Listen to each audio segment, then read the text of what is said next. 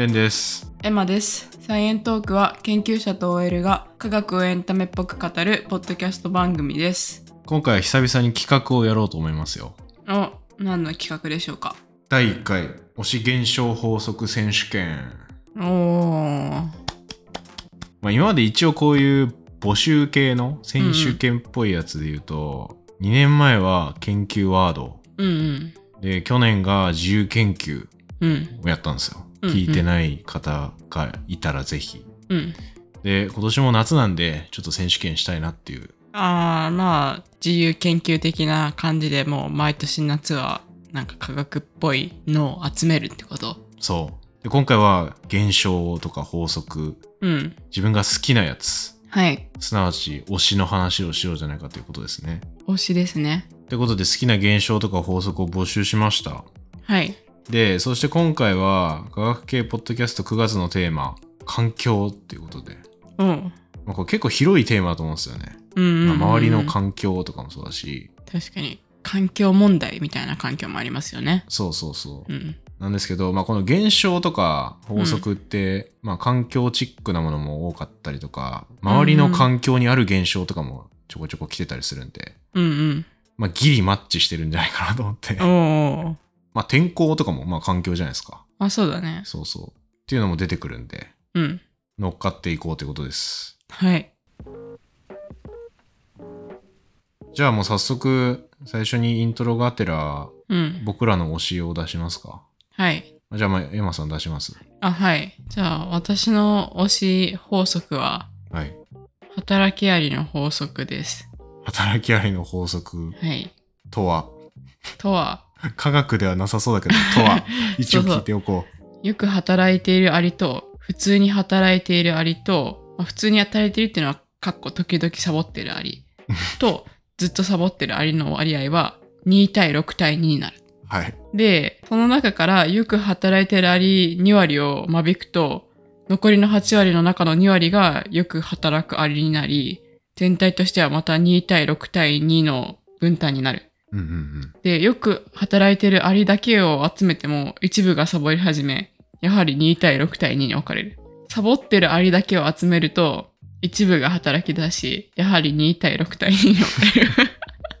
面白くない？えそんな笑うようなことか、これ。そう。いや、まあ、し 知ってたけどさ、そのいや、まあ、は。あの、あの、いや、有名だよね。いやいや、まあ、有名だから、まあ、社会的なね。えじゃあなんでそんな笑ってんだか俺全然わかんないけど、この推しポイントは何なんですか？いや、うん、これ、あの、人間にも当てはまるじゃないですか。はい。うんうん。そこが推しポイントですか？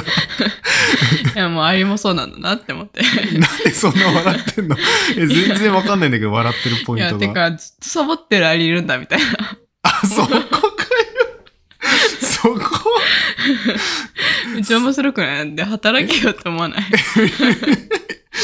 あそういうね、サボってるアリ、た、確か言われてみたら、あんま見たことはないよね。てか、地上に出てきてるアリはみんな働きアリか？わかんない。でもこれどうやってさ、うん確認したんだろうね。ちゃんと確認してんのか？これ。なんか、うん。働くアリと働かないアリの差は腰の重さ。ん専門的に言うと反応域値によるらしいんですよ。あの、域地ね。そうそうそう。はいはいは反応域値が高い方が腰が重いってことで働かない？い。うん、だから、やる気スイッチ押しにくいみたいな話だよね。そう、やる気のハードルが高い。うん、うん。アリの話だよね、これ。そうそほう。人間じゃん。う。うん。仮に全てのアリが同じ反応域値であると、全てのアリが同時に働き始め、短期的には仕事の能率が上がるが、結果として全てのアリが同時に疲れて休むため、長期的には仕事が滞って、うん。コロリーが存続できなくなることが、コンピューターシミュレーションの結果から確認されているだって。あシミュレーションなんだ。うん。へえで、域値が高いアリはほとんど働かないまま一生を終えることもあり得るが、そのようなアリがいる一見非効率なシステムがコロリンの存続には必要であるんだって。でも、そいついる？いるんか。いるんじゃない？あ、まあでも、集団で見たらってことか。まあなんかめっちゃ働いてるやつがちょっと疲れた時に、うん。まあなんかバックアップとして、こう、バックアップ要員として働けるようにっていうことなんじゃない？あそいつがぶっ倒れた時には、うん。働くようになるみたいな、そういう感じになってるのか。うん。えでもずっと働かなくていいやつラッキーだな。ね。これがいや、これ面白いってことですか？面白いじゃん。割とありふれてる感じの言葉ではあるけどね。うん。いや、会会社とかでね。ああ、ね。なんか2対6対2とか言うよね。なんかの法則とかね。うん。うん。これなんだ。え？まあまあ、でもいいね。まあ、あの、科学じゃないかもしれないけどね。なんか社会現象的な。うん。うん。でもこれもともとはでもさ、科学というか、そのアリに対して言ってたうん現象を多分観察してたやつから来てんだよね、きっと。で、それが意味拡張して、うん。他の、なんというか、集団の割合みたいな話になってるうんうんって。ことだよね、きっと。じゃない？面白いよね。なんか、うん。一個概念上がってる感じしない？あ、そうだね。なんか、一つのありだけじゃなくって、うんもう全部に言えるっていうのはそうそ面白いうね。そうそうん。そういうのないかな、他に。う。なんちゃらの法則ってよくそういうのあるよね。あ、あるあるある。なになになんか別の動物にも当てはまるし、人間社会全体にも当てはまるみたいな？いや、というか、化合物の名前がうん法則の名前になっちゃってるみたいな例がある。ああ、はんはん。先言おっかな、これ。ああ、じゃあ、言ってもらっていいですか？ちょっと僕のやつ言う前に先、それはね、うん。えっと、いただいたやつで、村芋さんからもらってるやつなんですああ、けど、はいはい。ジンクピリチオン効果ってやつがあるの。まあ、法則みたいな感じだけど、うん。これは、どういうものかはわからないけど、言葉の響きだけですごそうだと思ってしまう心理のこと。ジンクピリチオンっていうのも、うんうんうん。まあよくわかんないでしょ。よくわかんない。いや、なんかすごそうっていうああ、ので、すごそうすごそう。これ化合物の名前なんですよ、ジンクピリチオンって。へえジンクは亜鉛ですよね。うんうんでピリチオンも窒素とか硫黄とか酸素が入ってる、うん。うん。その環状の化合物の名前で、うんうんうんうん。ジンクピリチオンってやつはもともと、あの、シャンプーのメリットあるじゃん。うんうん。あれに入ってる成分ええなんですよ。で、うんまあなんか抗菌作用とかがあるやつなんだけど、うん。うん。これが当時の CM のキャッチコピーでジンクピリチオン配合っていうのがめっちゃ打ち出されて、うん。なんかすごそうっていうので消費者がめっちゃ買ったっていうので、そっからついたらしいよ。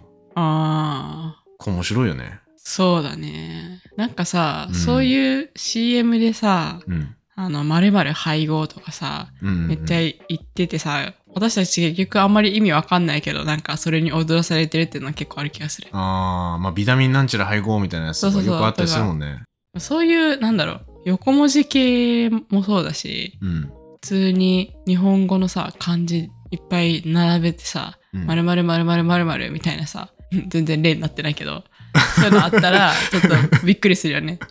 えー、なんか、まるまるまる、え、おちょっともうこれ俺、なぜか今俺、東海道中膝栗毛しか出てこないな。なんか、そういう昔のさ、うん。あるじゃん、あの、武家諸ハットみたいな。ああ、そういう系なかん。なんて言うんだろう。漢字いっぱいか。日本で一番長い名前って出てきたんだけどさ。うん。人の名前で。うんうん。何個かあるんだけど、うん。野本寝坊之助食い左衛門ってやついて。え、それ今さ、生きてる人？いや、生きてないんじゃない？わかんない。寝坊之助食い左衛門だよ。やばくない？寝坊之助？ぐうたら生活するでしょ、絶対この人。だ それ、下の名前がめっちゃ長いってことか。そうそうそうそう。ああ。名字は意外と普通だからね。うーん。ほんとこれだって寝坊之助食い左衛門として生まれてきたらさ、うん。なんか、朝起きるモチベーションゼロじゃん。いや、そうだね。もう生まれた時からさ、寝坊のレッテル貼られた人生だよね。そう。だよね。じゃあちょっとこれわかんない。あの、めちゃめちゃソースが怪しいからうん、わかんないけど、一応、日本で一番長い名前って調べたら出てきた。えいきなりめっちゃ脱線しちゃった。ーうん。じゃあ僕のやつ言います。あ、はい。うーん、まあ身近なところで言うと、やっぱり中和反応でモコモコしてくるお菓子とかなんだけど、寝 る寝る寝る寝る。相変わらずそれは好きだけどう、ん。まあそれはいいとして、うん。最近面白いなと思ってるのは、パレイドリア現象っていう。ほうほう。何ですか？これは、なんかを見て、人の顔っぽいなって思っちゃう。あー、あの、なんか丸が3つあったら人の顔だと思っちゃうみたいな。そうそうそうそう。あれか。うん。まあ本当はもうちょっと広い意味なんだけど、パレイドリアって。その、うんうん視覚でも聴覚でも OK で、うん。聴覚そう、なんか見たり聞いたりした時に、それとは全然違うものを思い浮かべちゃうっていう現象自体があパレイドリーアで、そうですよね四角ってあの 丸って言ったからさ四角かあの図形の四角違う違う違う。あの、見る方の、そうそうそういうことね。ん見る方の四角ですね。うん。で、で、人の顔っぽいなって思っちゃうのは特に顔パレイドリアっていうらしいの。うん、顔パレイドリアを最近すごい探してて、俺は。うん。ああ、いや、私もさ、うんいや、今日さ、一緒にさ、レンコン切ってたじゃん。で、うんレンコンの穴いっぱいあったじゃん。はいはいで、これ見ながら、いや、これ、あの、人の顔に見える現象やわって思いながら切ってた。レンコンの穴？そうそうそう。そんな見えるやつあるか？あれ、穴いっぱいあるだろ。いっぱいあるから、あんまりパッと見は人の顔に見えないんだけど、うんあの、人の顔に見える、あの、3点を探しながら切ってた。あーまあまあ、それうん、か顔パレードリアっすね。そうそうそうそう。そうそうそう、それ。とか、まあ、あの、月の模様とかね、よくあるのは、月の模様見て、まあ、これ顔じゃなくても、ウサギに見えるとか、うんうんうん全然違うものを思い起こしちゃうみたいな。うんうんうんこれ結構面白い現象だなと思っててうん。、面白いよね。そなんかさ、立体的な図形をさ、直線で描いたりするじゃん。立方体とかさ、直方体とかをさ、う。うんうん図形で、あの、紙に二次元でうん。うん。書いた時にさ私たちはパッとあこれは立方体とか直方体を表したいんだなみたいなってすぐ多分認識できるじゃん。うんだけどそういう教育を受けてない人とかうん。うん。そもそもあの立方体とかを紙に表すっていう概念がない人たちにとってはうん。ただの線が交差してる図形に見えるみたいなこと聞いたことあって。それはなんか現象なのか何なのかよくわかんないけどだから、うん、パレードリアはあまあ人の顔のパレードリアについてはさ多分みんな顔っていうものを認識してるから、うんうんどんな人でもなんか顔パレードリア現象は発生するかもしれないけどうん。うん。なんかその概念を知らない人にとってはあの発生しないパレードリアって絶対ありそうじゃない、あーあ、でもね、これめちゃめちゃ多分近い話だと思う。うん、その立方体の話もさ、うん。俺らはそれを立方体って一回教えられたり、うんうんまあなんかちょっと多分さ、影ついた絵見たことあるとか、うんうん知らず知らずのうちに多分過去の経験と照らし合わせて、これは立方体だって判断してるうんうんじゃない？うん。多分人の脳って結構そんな感じらしくて、その、あ結構無意識で今までの経験から判断しちゃうとか、ーうんうんうんうん。前に見たものに引っ張られるとかはあるらしい。ああそう、でもそういう認識のバイアスみたいな、あ、でもね、これなんか一個面白い実験してたのはあったな。あの、その感情もそれに引っ張られがちというか、例えばなんかスマホのマッチングアプリみたいな、うん。人の顔見ていいうん悪いって判断するとか、うん。あれをなんか研究してる人が確かいて、うんうん。確かね、なんかそのいい人が続くと、うん。その次の人がいい風に見えるようになるみたいなバイアスがかかるみたいな話があって、まあちょっと話違うかもしれないけど、うん。無意識のバイアスみたいな。うん。なんかそれぞれに名前ありそうだね現象。なんかちょっと違うちょっと似てるけど違う気がするけどパレードリアと違うんじゃないかあ、パレードリアではない。うん。でも多分、刑事的な認識うん。効果みたいな感じだと思うけど。えパレードリアはさうん。対象は何でもいいの？想像するもの,、そうだからもの顔顔の場合もあれば立方体の場合もあればみたいな何でもいいの？何でもいいはずうん。定義的にはね。まあでもなんか顔パレードリアはうん結構特殊らしくって、うんその研究していくと。うんで、なんでかっていうと、その顔パレードリアの場合は、うん見たものが何かっていうものよりも、うん先に顔かどうかっていう判別がされてるみたいな。脳で。うんうんっていうのが無意識で起きてるんじゃないかってやつで、おどういうこと？見たものが何かよりも先に顔かどうか？だから例えば人の顔のうん。これが顔だって処理する段階はうん。まずパッて見てその全体の大まかな部分を見る。うん。でその後にパーツを見る。うん。で最後に表情がどうかを見るみたいな。でその後にこれが物かどうかっていうのを考えるみたいなのが来るらしいんよ、なるほどね。物かどうかっていうのを考えてからあこれ顔だわってなって顔のことを観察するんじゃなくてうん。顔かどうかを確認してからじゃあ顔じゃなかったらこれ一旦何なのかみたいなそうそうそうそう。そう。っていうのがなんかその、ものすごい速さの中で顔かどうかの判別ってうん。されてるって分かってて100ミリ秒みたいな。でもそれがさ分かることもすごいけどね。なんかどうやってどっちが先とか分かってんだろうねなんか脳脳波みたいなあそう脳波みたいなの見てる、うんそうなんだそうそうそえじゃあさ例えば犬の顔とか見た時にさ、ううんあじゃあ私たちの脳はまずこれ顔だわって思って、うん。その後にあこれ犬だわって思ってるってこと？あ、そうそうそう。っていうね、ことらしいんだよね。へー面白いじゃん。だからこそ、全然違うものでも顔って思っちゃう。思思っちゃいやすいっていうのがあるらしくて、まあ、なんかなんでこうなってんのかみたいなのは、これ多分考察だけど、うん。一応なんか人間が今までうん。生き残ってくるために、パッと見て敵か味方かを瞬時に見分けなきゃいけなかったからじゃない？っていうのが言われてるよ。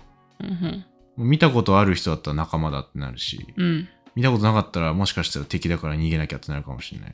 うんうんで、その記憶の中にこの顔っていうものを見たときに、うん。見たことあるかないかみたいな判別を無意識でやっちゃうっていう、うんうんなんかそういう風にできてんじゃないっていうね、考察がされてる。うんうん動物とかも一緒かもしれないよね。そうだね一緒かもしれないねその考察だったらねそうそうそうそでもさう。うん。あのエミューってさ鳥の？そううん。個体を判別しないらしいよだから人に あのなんでその情報？そうなんだ。人に飼われたエミューでうん。あの人のこと好きになったらうん。あの人だったらもう誰でも好きになるみたいな。だからそのその人は飼い主じゃなくても、うん。あのもう好意を抱いて突進してくるみたいな聞いたことあるへえ。なんかエミューと暮らしてる YouTube の人いるよね。あそうそれそれがあって私エミュー気になってずっといろいろ調べてたら、うん。そう書いてて。あ、そうで飼い主さんはちょっと切ないみたいなやっぱりさ あの犬とか猫は自分は大好きで、うん他の人間に対してはちょっとそっけないみたいなのあってそこでさ、愛情を感じられるじゃんうんうんうん。だけどエミューはもう自分であろうが誰であろうがざもう誰でもいいみたいな。ざっくり人って 認識してるってことか。そうへえ。それちょっとあれだね。それはだエミューの場合うは、ん。人かどうかの判断が先にあってで顔はまあそもそもてか、顔の判断はしない。してないんじゃない？顔見ないってことかじゃあ。顔見てんのかな？どうなんだろうね。気になるね。でも。見てないからじゃない、まあ、顔なのか全体なのか。え顔見て判断した上で誰でもいいやだったらちょっとおかしくない？確かに。さすがに、だから、人としか認識できないとかはあるかもしれないよね。そうだね。区別できないっていうパターンはあるかもしれない。だ思ったのが、だからその人の顔をやっぱよく見るうん。っていうのもあるから、もともとまず顔かどうか判断しちゃうっていうのもあるし、うん。日常で、例えばなんかもうコンセントの穴とか見ても顔っぽく見えるとか、うんうん。なんか無意識に人の顔探してるみたいなことだもんね。うん。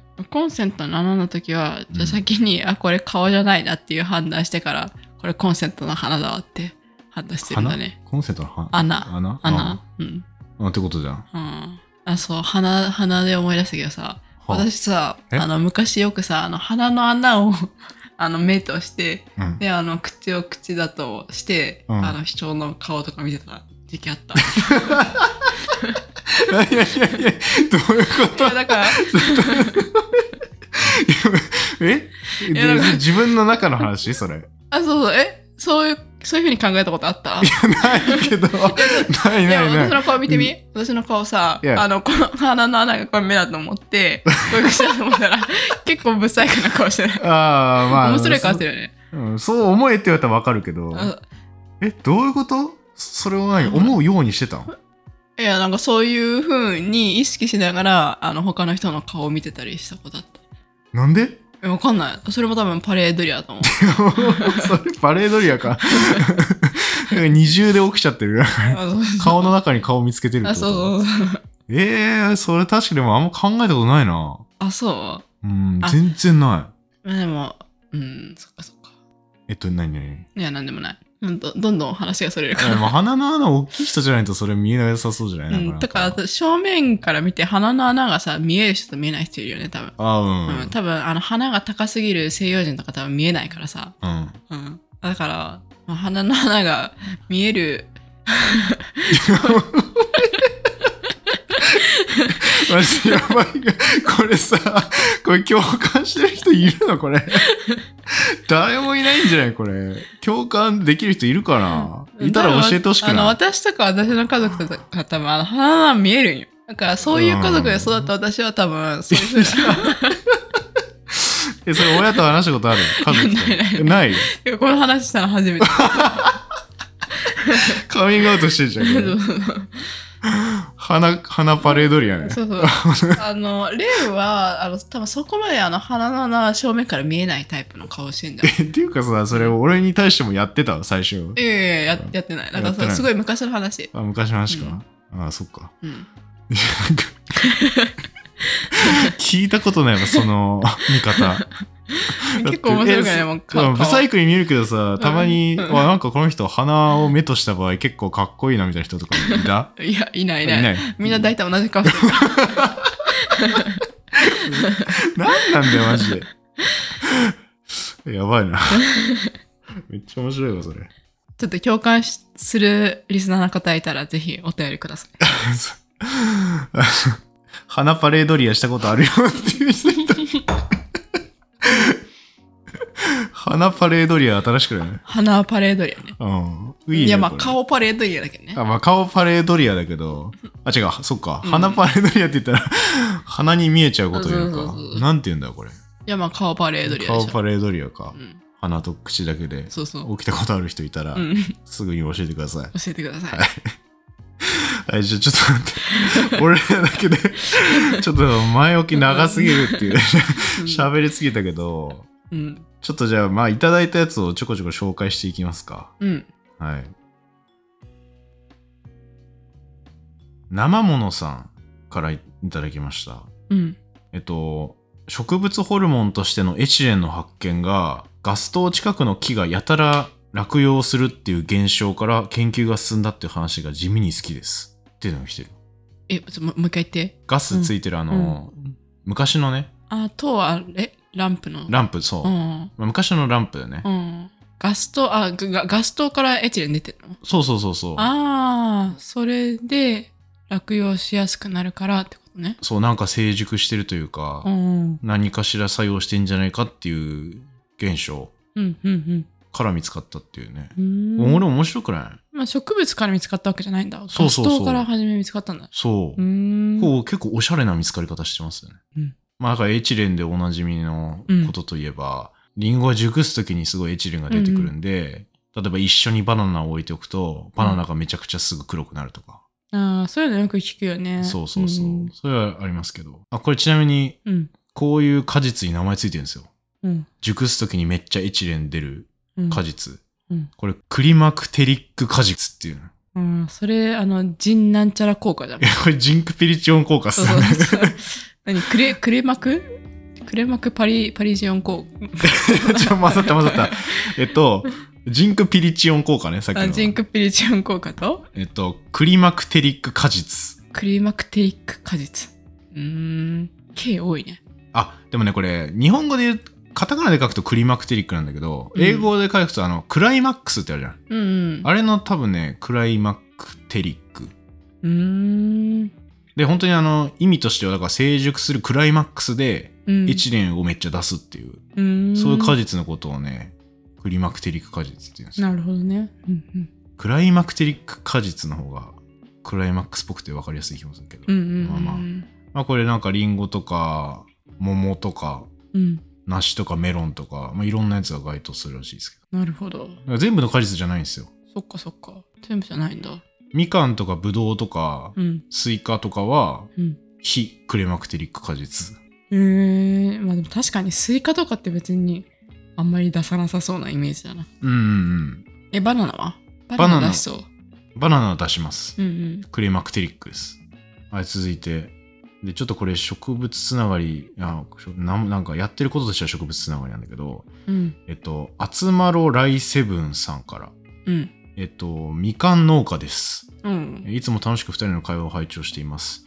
え私の推し現象はカレー客です。カレー客。はんうん、はんはんこれなんか聞いたことありますよね、きっと。うん。えっと、水が0度以下になっても凍らないのに振動などの衝撃を加えると一瞬で凍る映像を見たことはないでしょうかその現象がカレー客ですと。うんうんで、この人あのみかん農家って言ったんですけど、うん。うん。えーみかんのような柑橘類の果実の中でも同じような現象が発生している可能性があるのではないかと。ほうほ今その現象を地元の果樹研や大学と連携してデータを集めて実証しようと活動しています。う。すごい、サイエンティストですね。そう、すごいね。で、柑橘の果実はマイナス4度で3時間以上にさらされると果実内部の細胞が壊れて水分が抜けてしまう素上がりという、えー被害化うん被害化っていうのは被害を受けた果実の皮ですねうんが発生することが知られていますがうん今年の果実はまさにその温度を下回る環境下でも素上がりの発生を免れた果実が予想に反して多く確認されました。うんその免れた要因が加齢客ではないかと考えています。まだ明確に実証されたわけではありませんが、興味はますます深まるばかり、私の推し現象、加齢客でしたっていう。え素上がりがどういう状態って言っ細胞が壊れて水分が抜けちゃう。たうんそれが今回は結構温度低かったけど起きなかった。うんうんうん。だから加齢客として、うん。まあだから、本来はガチガチに凍っちゃうけど、うん。凍らない状態で保ってたっていううん。可能性があるんじゃないか、でも逆に言うとそれその加齢客、本当に加齢客状態だったらね振動を与えたら凍っちゃってまた壊れちゃうみたいなことがうん。起きるってことだよね加齢客だったら。どうやって確かめるんだろうこれ。ね面白いね。えうん。みかん農家さんこんなんやってんだすごいね。農業的な研究をしながらみかん農家をやってるんだね。うん。へえあでも俺あれだわ。加齢客コーラ作ったことあるよ。カレー客コーラ？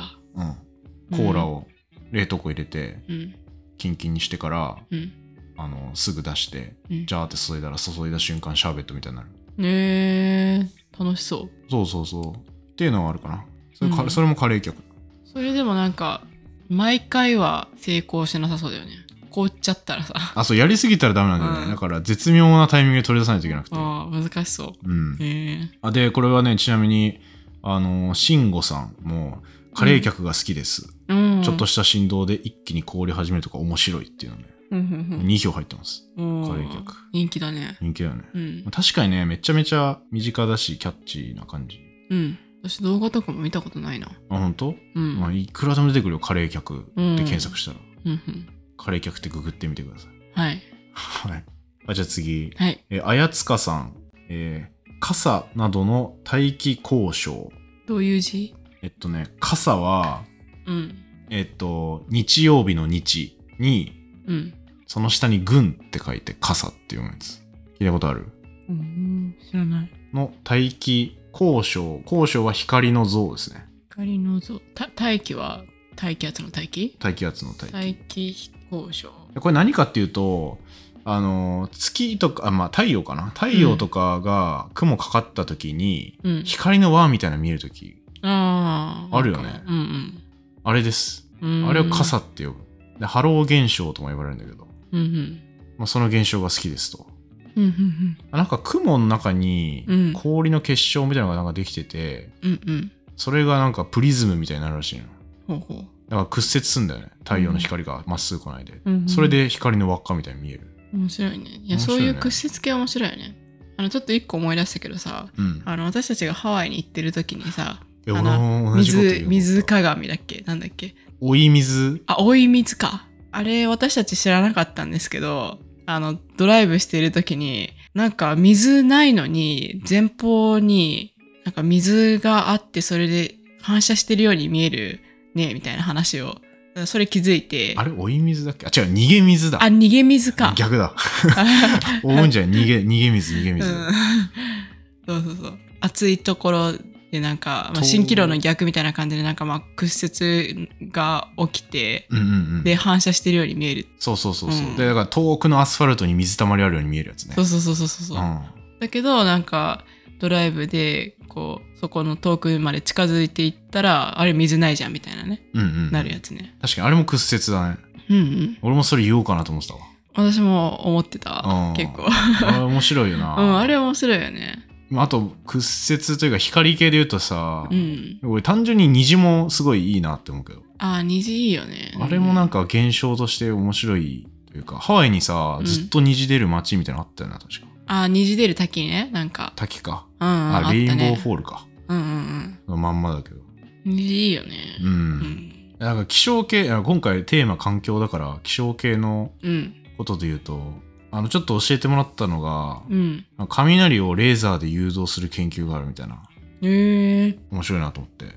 確かにえ自然の雷を？自然の雷を、こっち来いよって？そうう、んレーザーでコントロールしようとしてる研究者がいたりすごいねするらしくて、すげえなと思って。まあだから雷も、まあ、現象っちゃ現象。うんうん。てかなんか現象ってやっぱ広いね。なめっちゃ広いよ。うん。なんかこういう気象操作系の研究の話最初しようかなとか思ったんだけど、この環境で。うんうんうんまたの機会にしようかなと思ったけど。うん結構いっぱいあるんだよね。台風防げないかとか。うん。うん。身の回り現象で溢れてるね。うん、身の回り現象あふれてる。あ、もうちょっとなんか可愛いやつうん。来てるんだけど、で俺様からいただきました。うん。いつもありがとうございます。えっ、と、ナメクジに塩、これはどうでしょあうバリバリの文系が考えるサイエンスはこんなもんです。あ。えーもちろん塩を振りかけるとナメクジが消えてなくなるってやつです。子供の頃びっくりした覚えがあります。優勝は狙えません。参加賞あたりをターゲットにしています。ご自愛くださいって来てるけど。いやいや、でも。や、いいよね、これ、うんこれも立派な現象だと思うよ。うんうんこれ浸透圧ですね、をうん理解するのに素晴らしい題材ですよね。うん。うんナメクジ。やったことある？うん。ない。やったことある？ああ、ないんで終わるよ。ね虐待だけどね、ちょっと。え。うん。今考えた。ナメクジからしたらどんな感じなんだろうね。体の水分一気に取られる感じって。辛いね。うん、いや、辛いよ。うん。ナメクジの感情になって考えてる。うん。うん。まあ、あれじゃない最近やったのはあれかな。キュウリ切った時に、あの、うん。塩つけてうん。ゴロゴロするっていう。あれもし一緒ですね。まあ、水抜き。水抜き。うん。あれも浸透圧だ。うん保存食にするために塩とか塩漬けにするのは、あれは水を抜いて、うんなんか菌の繁殖を抑えるみたいな感じ？そうそうそう。うん。一緒だね。一緒だねそう、うんあこれめちゃめちゃいいと思うよ。うん。いい現象。いい現象。あ、でね、俺様ね、実はもう一個来てて、はいはい。えっと、白金回路うんうん。が好きですっていうの。知ってます？白金回路。白金ではなくて白金なの？あ、まあ、白金のことなんだけど、白金回路っていう、まあ、商品名みたいな感じかな。これ知らない。燃えてないのに熱い。化学反応で発熱する。やつ。で俺様は冬になると仕事や釣りに行くとき持ち歩いてます。でシーズンになると燃料のベンジンが値上がりするので早めに購入しています。うんうん。子供の頃本体が燃えてないのに熱すぎるし発熱の仕組みがわからなくて怖かった覚えがあります。今、白金回路なんて知らない人が多いのかなおじさん世代には愛着があるものなんだけど。え、普通の回路と違うの？うん、普通の回路はさ、あれは鉄？そう、鉄が入ってて酸化鉄になるときに発熱するやつですけど、うん。なんかこれはね、てかこれもそもそも俺も知らなかった。え、白金使ってんの？白金使ってる。え超高くない？じゃん。ああ、値段はどうなんだろう。あでもそんなめっちゃいっぱいあるわけじゃないよ。なんかね、本当にちょびっとプラチナの触媒がついてて、うん。うん。で、その下に、その綿にベンジンってまあ燃料。うん。ベンジンは、なんて言うんだろうな。まあ、たら油みたいなもんですよね。うん。うん。みたいなのを入れると、それが、あの、気化するときに、プラチナ触媒に触れて、うん。そこで酸化反応が起きて、うん。で、熱が出ると。うーん。まあまあ、回路、仕組みは回路と同じような感じだけど、うんまあ、白金回路っていう名前で、うんうん。結構昔から売られてるみたいですね。そうなんだ。そう、俺も知らなくて、もしかしたらさ、うん。普段私たちが馴染みのあるその鉄の回路よりもうん。パワーが強いのかな、だってさ結構さ、うん。普通の回路全然あったかくなんなくない？なんかめっちゃ振ったりして、まあ、ちょっとあったかいかなみたいな感じだけどそんななんかもう燃えるように熱いんだね。そう、へえ。買ってみたいですね。使ってみたいよね、これ。うん。なんかガラス繊維つけてるらしいよ、プラチナを。うん。でも俺ね、実験室でプラチナで燃えてるのは見たことあるな。うーんプラチナが触媒にあって何かが燃えてる？そうそうそう。うんプラチナを使って水素で還元するっていう反応はうん。うんよくあるんだけど、それがめちゃくちゃ燃えやすくて、うんうん。あんま使いたくないっていうやつがあって。うーん。そのプラチナだね。うんあともう一個プラチナで追加してみて 思い出したんだけど、うん。あのさ現象？うん現象。うん。あのさ、コンタクトレンズうん。を洗うやつあるじゃん。うんうん。俺使ったことないんだけど、うんあの、泡ブクブクブクってなるさ、洗浄機みたいな。うんうんわかる、うんなんかあの、うん。わかるわかるわかる。わかる。手のひらサイズでさ、うんうんカチッて入れたら、そうそうそうそう。ジュワーってなるやつ。ちょっとピンクっぽいやつだよね。そうそうそう。うん。あれもね、白金使われてますよ。へえあれは、どこに？ほんとね、白金のディスクが入ってる。あじゃああの容器に入ってんの？そう。うー。んえっと、過酸化水素で殺菌してんだけど、うん過酸化水素危ないから、うんそれをプラチナのディスク入れとくと、ちょっとずつ分解して、うんあ水と酸素に中和できるっていう。うん。あれ結構熱いなと思ってたけどいつもうーん。プラチナわざわざ使ってあ、その時に、あの、温度が上がるんだ。まあ温度はあんま関係ないけどねまあちょっと暑いなって言ってああそうごめん熱いなって実際のああの、ごめん温度じゃなくくて、感情的な感情のことね。こはい。れ熱いなはごめん俺の話だったプラチナ使ってて熱いなっていうああ、そういうことね。そうそうそそっか、じゃあ、なんか、その容器がないからって言って、適当になんか別の、なんかお皿とかに入れてやってもダメなんだ。その後が、うちょっそと危なくなっちゃうだってカ酸化鉄残ったやつ麺入れたら終わるよう。もだから中和しないといけないちゃんとう。ん。でじゃあ次、うんえ RK さんうん。えお風呂の排水口掃除で起こる左巻きの渦ほうほうほうほう。どれだけ右巻きにしようとしてもできない普段から関わってるだけに適当な理屈では納得いかんなっていう、まあ、ちょっとつぶやきみたいな感じで来てるけどほうほうほうほう。これ聞いたことある？知らない。これはその RK さんのお風呂だけじゃなくて、もうどのお風呂とかどの排水口でも必ず左になるものなんですかね？うんとねこれまあバスタブで見えるかどうかは結構微妙なんだよねあの、うんこれあの北半球だと半時計回りでうん。南半球だと時計回りであるっていう俗説が結構有名。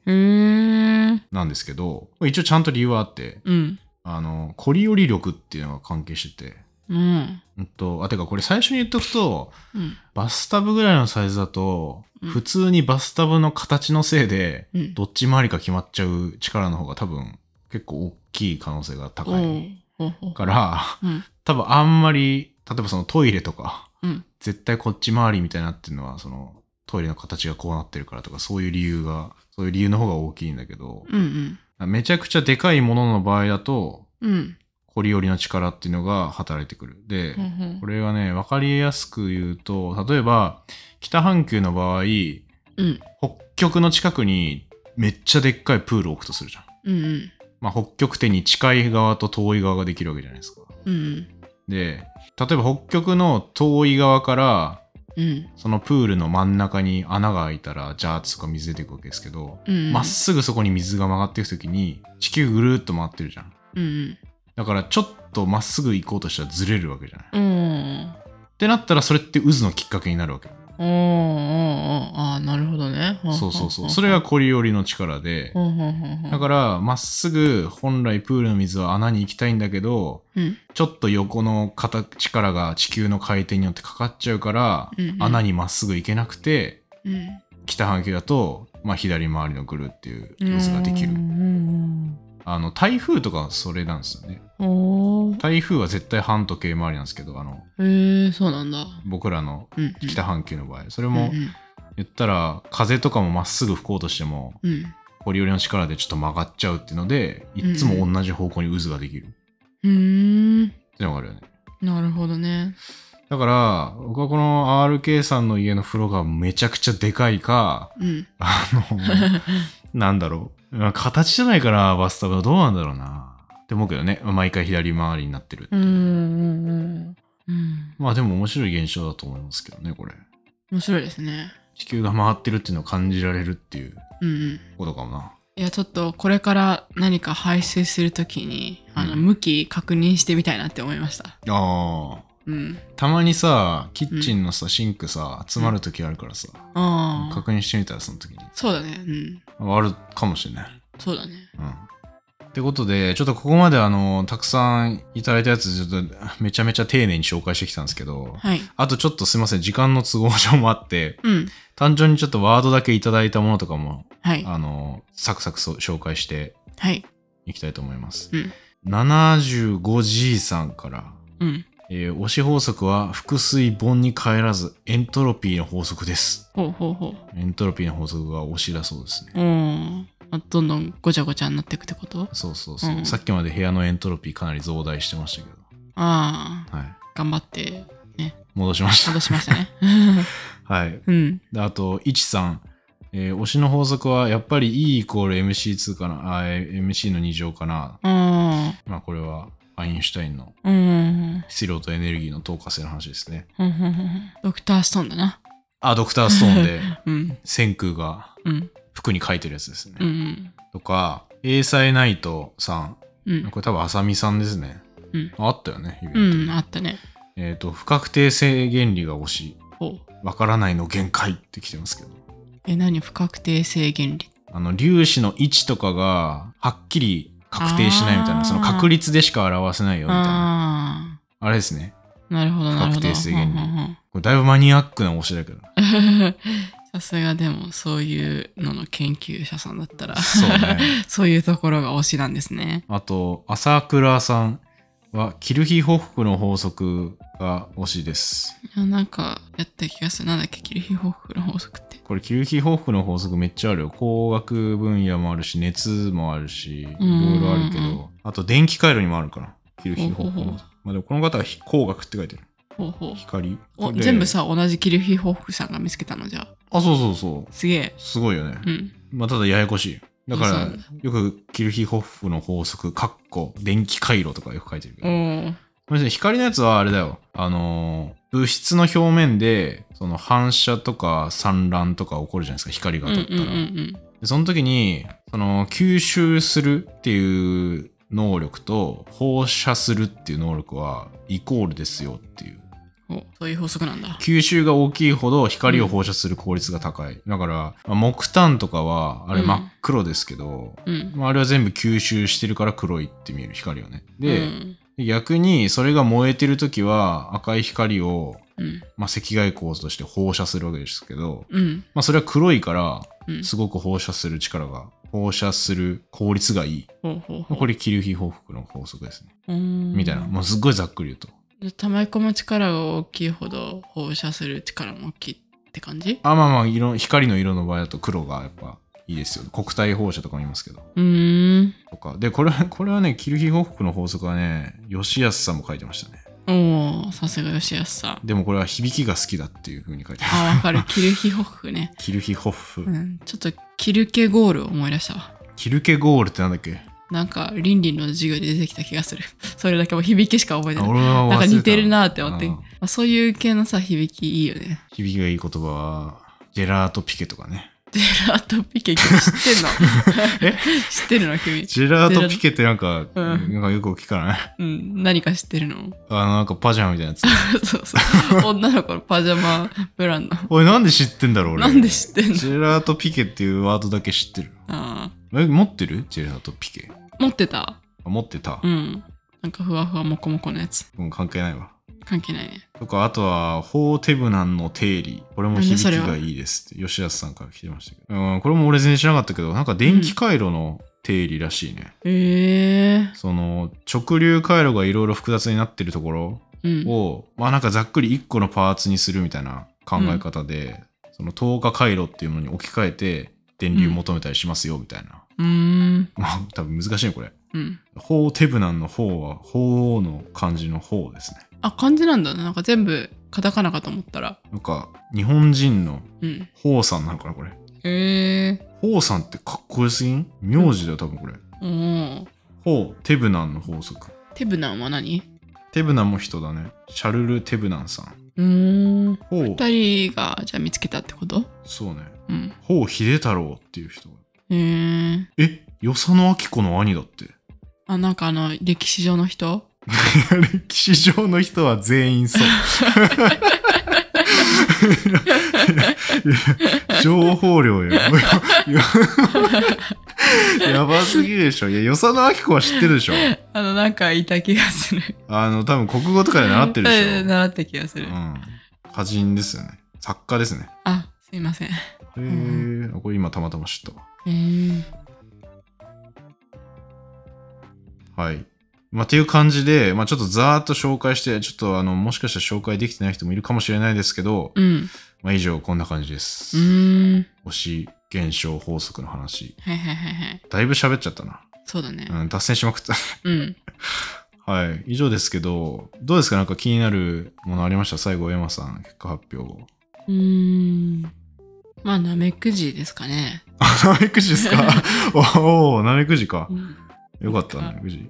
まあ、みんな馴染みがあるけど、うん。で、いろんなことに使われてて、うん。でも面白いよね。面白い。うん。でナメクジがエマさんの対象ってことで。そうですね。まあ、あの、全部含めたら、うん。あの、パラ、うんか顔に見えるやつ。パレードリア？あ、そう、パレードリアだけど、多分私たちのは含めないんだよね。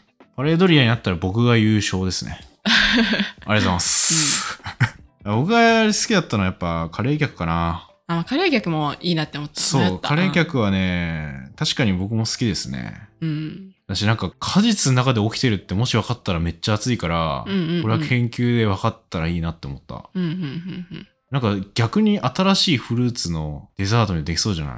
いけないかなカレー客をコントロールした果実みたいな。ああ、なんか、こう、お客さんの目の前にこのフルーツ出して、うん、で、ポンって振動させて、急に凍らせるって。そうそうそうあそう。ー楽しそう、楽しそう。そしたらなんかジュワーってなんか出てくるみたいな。うん。うん、体積増えて。うん、うん。無理か。ちょっと、だいぶ難しいかもしれないけど。うん。じゃあね、まあなんか面白いなと思って、うん。カレー。客。いやうん。僕はカレー客推しです。はい。いや面白かったっすね。面白かったですうね。ん。ありがとうございました。ありがとうございました。はい。で、一応お知らせ的なことで言うと、実はあの、サイエントークにかかってるもう一個、ポッドキャストがありまして、うん。これ今さん全く知らない、あの、サイエンスディスカバリーっていう、うん。ポッドキャストが始まってます。これが出た時に多分。ほこれは、科学系ポッドキャストの集合場所番組みたいな感じで、う。うんうん。科学系ポッドキャストの自己紹介とかさ、うんうん見つけらんないじゃん。なかなか。バラバラいっぱいあって。そうですね。うん。だから、いろんな番組のうん。20分ぐらいでこういうポッドキャストですっていうのをそこに投稿しようっていううん。のを作ってみた。え、レンさんが？僕がメインで。あ、そうなんだ。おめでとうございます。おめでとうあいやいやおめでとうってか、すごいね。あで、初回は、あの、僕と、うん。えっ、と、そんな理科の時間の吉安さんと、宇宙話のりょうさんと、あ、もう絶対出てくると思った。で、コペテンナイトの うん春名誠さんと、うん。4人でその説明をしているっていうエピソードが、へえ。多分これが出てる同日に上がってるかなと思います。あ、そうなんだ。はい。まあ、うん普段あのお使いのアプリでぜひうん。フォローしておいてもらえると、新しい科学系ポッドキャストがポッて出てきたらうん知ることができるっていう。場所になるかなっていう感じですね。はい。そんなところですかね。うんうんあーまあ、あとあの、サイエントーク新しいホームページできました。言うの忘れてた。まあ、レン君が頑張って作ってくれたやつですね。あ、いやいや、でもだいぶベースはエマさんに最初、なんかいろいろやってもらいましたけど、サーバーやら何やらとか。うん。まあでもほとんどまあ、レン君が作ったようなもんです。いやいやいや、いの？それ。一緒に作ったって言わなくていいの、まあ一緒に作りましたね。うん一緒に作りましたよ。はい。まあ、これもね、コンテンツ盛りだくさんのページになってますんで、うん。よければ見てください。はい。よければリンクから見てください。はい。はい。いろいろ言いましたけど、うん。まあ、あの、取り急ぎ、あの、鼻と口でパレードリアが起きてるよっていう人は連絡してほしいなと。うん。